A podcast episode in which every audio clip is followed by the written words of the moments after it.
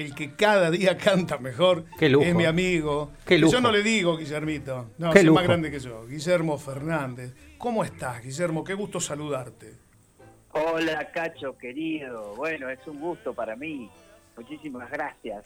Bueno, vos sabés cómo te quiero y cómo yo quiero eh, toda esta zona, ¿no? Para mí es... Eh, yo he pasado momentos inolvidables y tengo muchos amigos, entre los cuales estás vos, y me da mucho placer poder, poder hablar con ustedes en estos momentos donde el abrazo y la presencia es imposible, ¿no?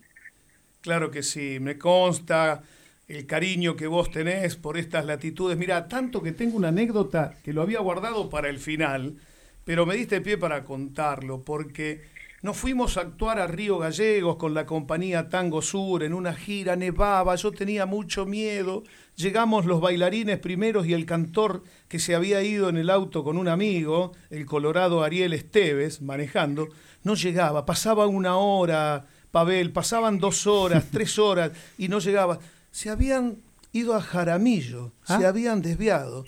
Porque este tipo que estamos entrevistando es un tipo con mucha sensibilidad, es un tipo con mucha profundidad a la hora de la empatía, y él tenía una empatía muy especial con una persona especial, ¿no? Contame del personaje de Jaramillo que te hizo ir a Jaramillo, sacarte un montón de No me diga que tiene amigos en Jaramillo. Bueno, yo tengo un amigo, un hermano que es uno de los mejores compositores argentinos, que es Luis González, que nació en Jaramillo, y él siempre me hablaba de Jaramillo. Entonces yo dije, bueno, cuando pase por ahí voy a entrar. Y nada, y entré y estuve en el pueblo y...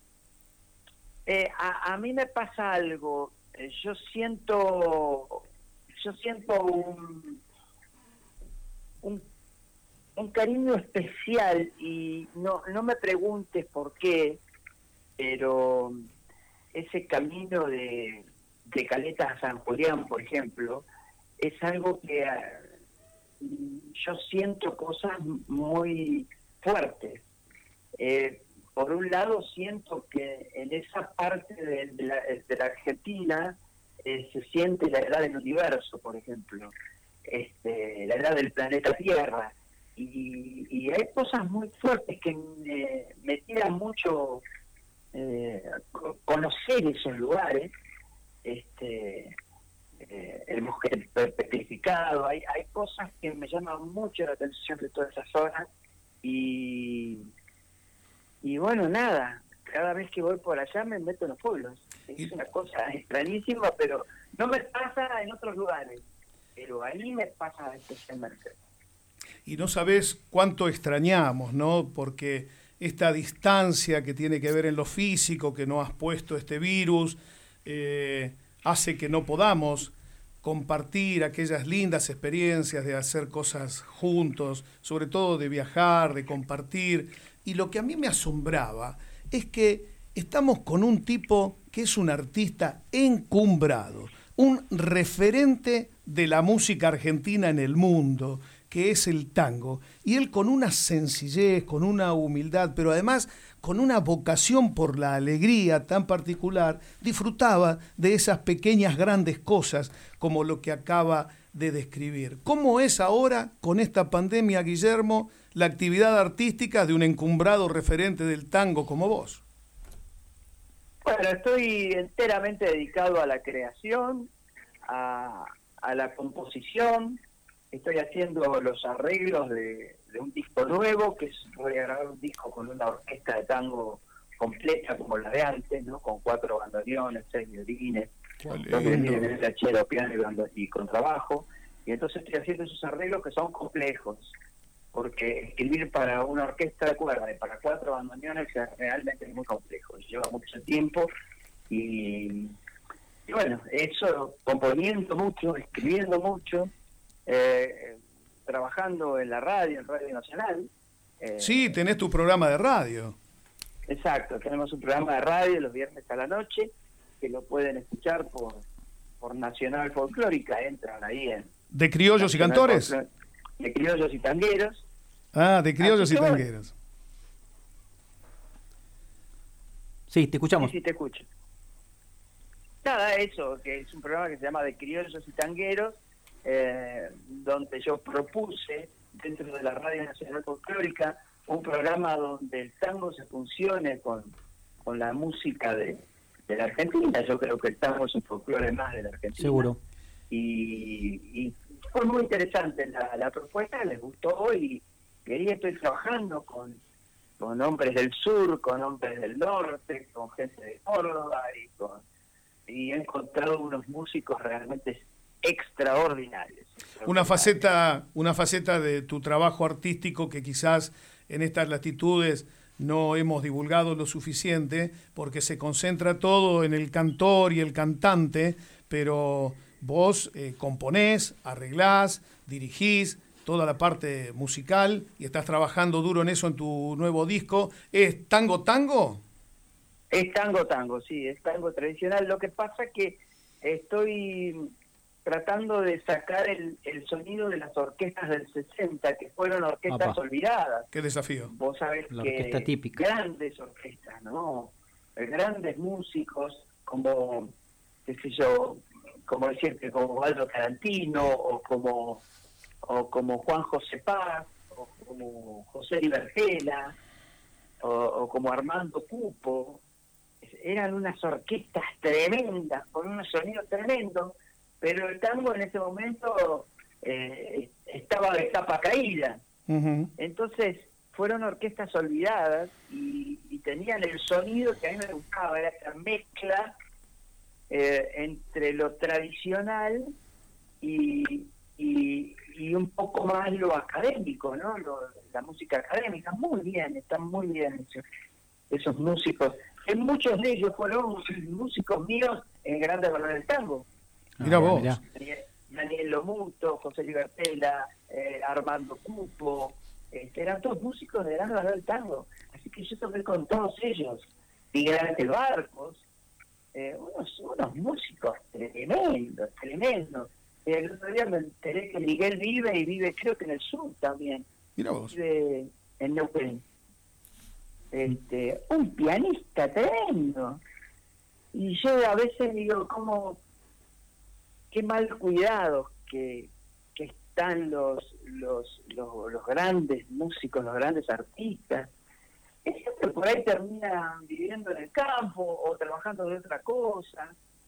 Este, así que nada, yo por ejemplo rescaté eh, cuando tenía 70 años, 60 y pico de años, rescaté un músico que para mí había sido uno de los músicos más importantes de la década del 60 fue el Cholo Pascual Mamone. Mira. El Cholo Mamone era visitador médico, chicos, visitador médico. Iba a, entregar muestras de los laboratorios a los médicos. Y yo le decía, Cholo, ¿no tocas? Y no, Guille, no hay nada. ¿Qué hice conmigo? Me lo llevé. otro músico, otro músico que rescaté, que de que era había se había comprado un camioncito y se dedicaba a, a, hacer este auxilios mecánicos porque él era mecánico. Era el gordo el, gordo Juanjo Domínguez. Mira mira vos. Sí a Juanjo lo he visto en Buenos Aires en San Telmo ahí en qué cosa la beta humana de, de, Guillermo Fernández que nos consta. Más que humana, Cacho, que humana, la beta musical, no, pueden estar vendiendo vino, ¿me Tal cual. Tremendos monstruos. Yo tengo una, yo tengo una pregunta para Guillermo porque no lo conozco personalmente, pero sé de su militancia, sé de su compromiso, su ideología y su, su también su, su forma de, cantar y decir algunas cosas. Em, y me interesó cuando investigué y miré un poquito su historia. Eh, ¿Nos estás escuchando bien, Guillermo? Sí, sí, ah, bien, Perfecto, no, yo te escuchamos bien. ¿eh?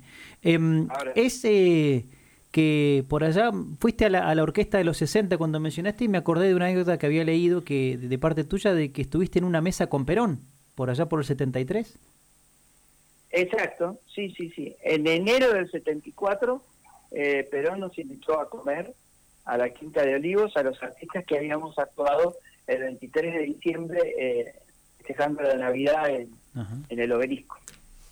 Y estaba, yo de los que estaba, recuerdo que estaba Horacio Guaraní, estaba el Mundo Rivero, estaba Osvaldo Pugliese, eh, era una mesa tremenda, así que, y Perón se sentó al lado mío, y, y una de las, de las anécdotas lindas es que este, nada, yo lo miraba a Perón, yo no podía comer, yo tenía 16 años y estaba en estado de shock, ¿no? Entonces lo miraba, lo miraba, y yo tenía 16 años, pero sabía, sabía perfectamente. Yo siempre fui un tipo, eh, no sé si muy politizado, pero siempre preocupado por el otro.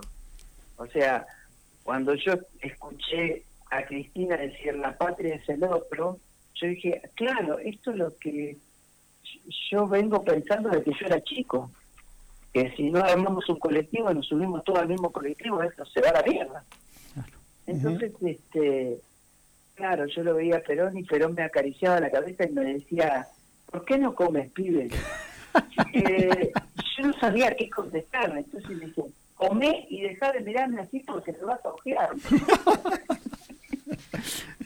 tuviste el privilegio de muy jovencito, de niño, estar al lado de grandes, de grandes de la música ciudadana que te han mimado, que te acariciaban, como lo hizo Perón en aquella reunión, y todo eso tuvo que ver también con la construcción de tu pensamiento.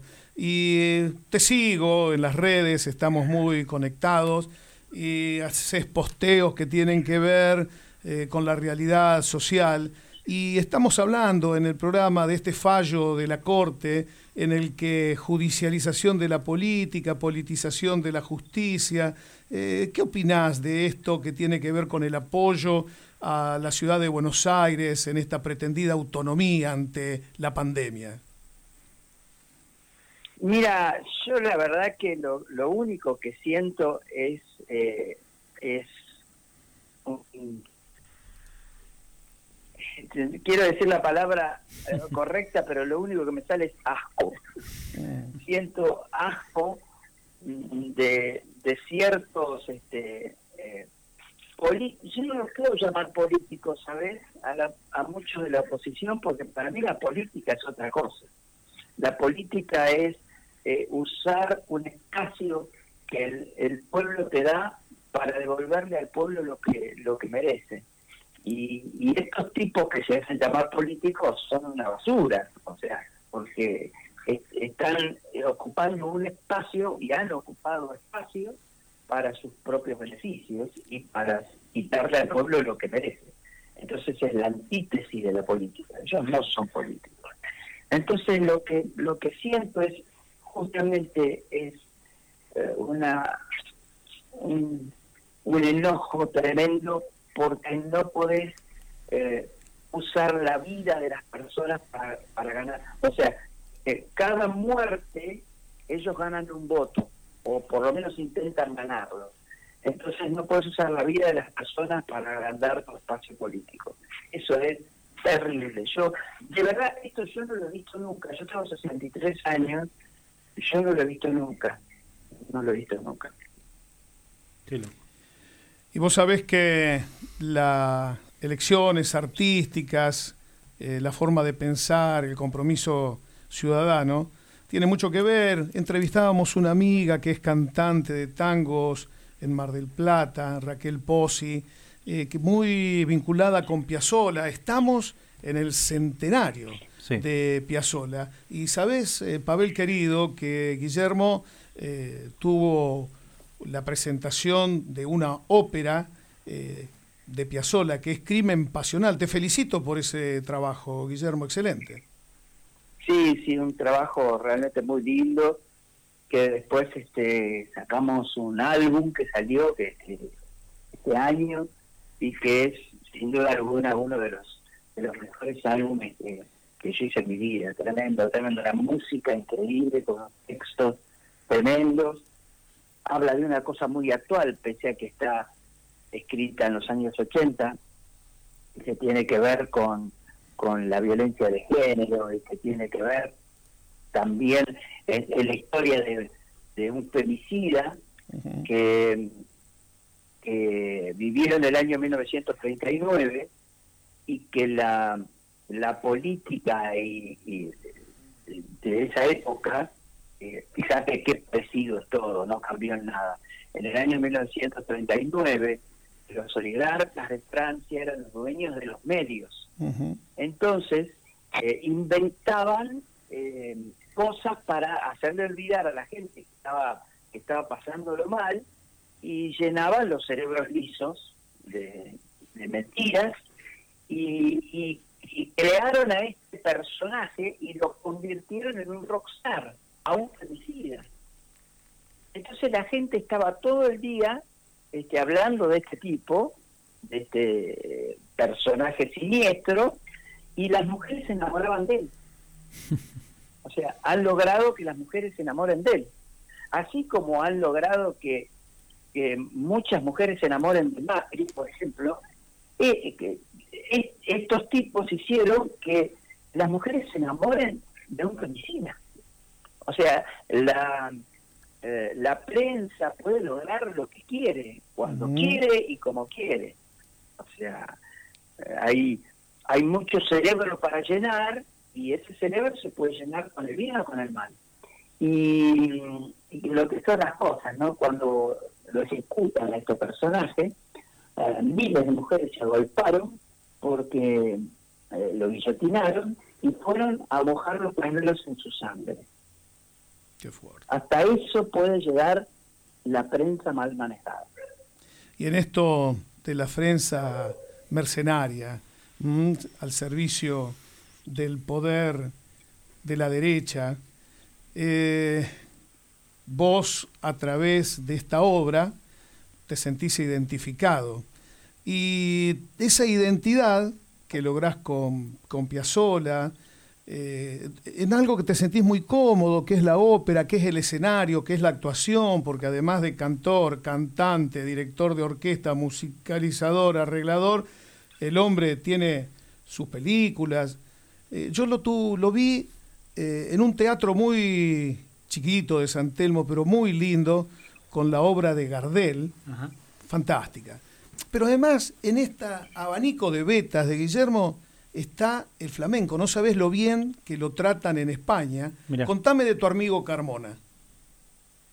Bueno, con Carmona nos hicimos muy amigos a través de un espectáculo que hicimos aquí en Buenos Aires, este, con Miguel Poveda, Carmona y Arris, que se llamaba El Abrazo de Tango y el Flamenco. Y cuando este, me piden, me, dicen, ¿con quién querés cantar? Y yo quería cantar con Carmona, porque yo, Carmona para mí es uno de los ídolos míos, pero no solo él, sino toda su familia. Eh, su familia este, son una de las familias eh, más prestigiosas del flamenco de España, todos, su abuelo, su tío, su padre, sus primos, son todos.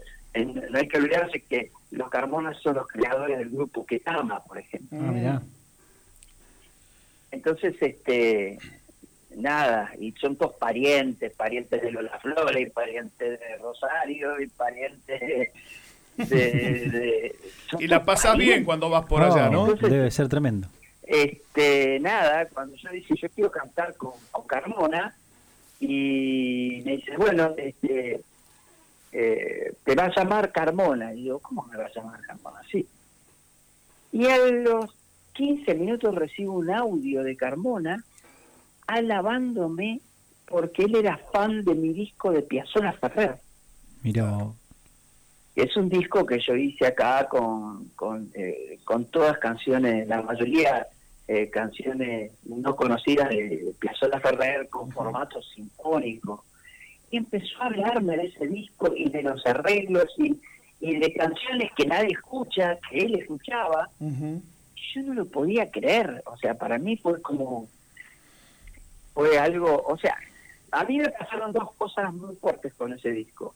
Todos los, mis demás grandes ídolos son fan de ese disco. Uno es Iván Lins, es un músico que yo escucho desde el año 78, es uno de mis grandes ídolos de la música, y el otro Antonio Carmona.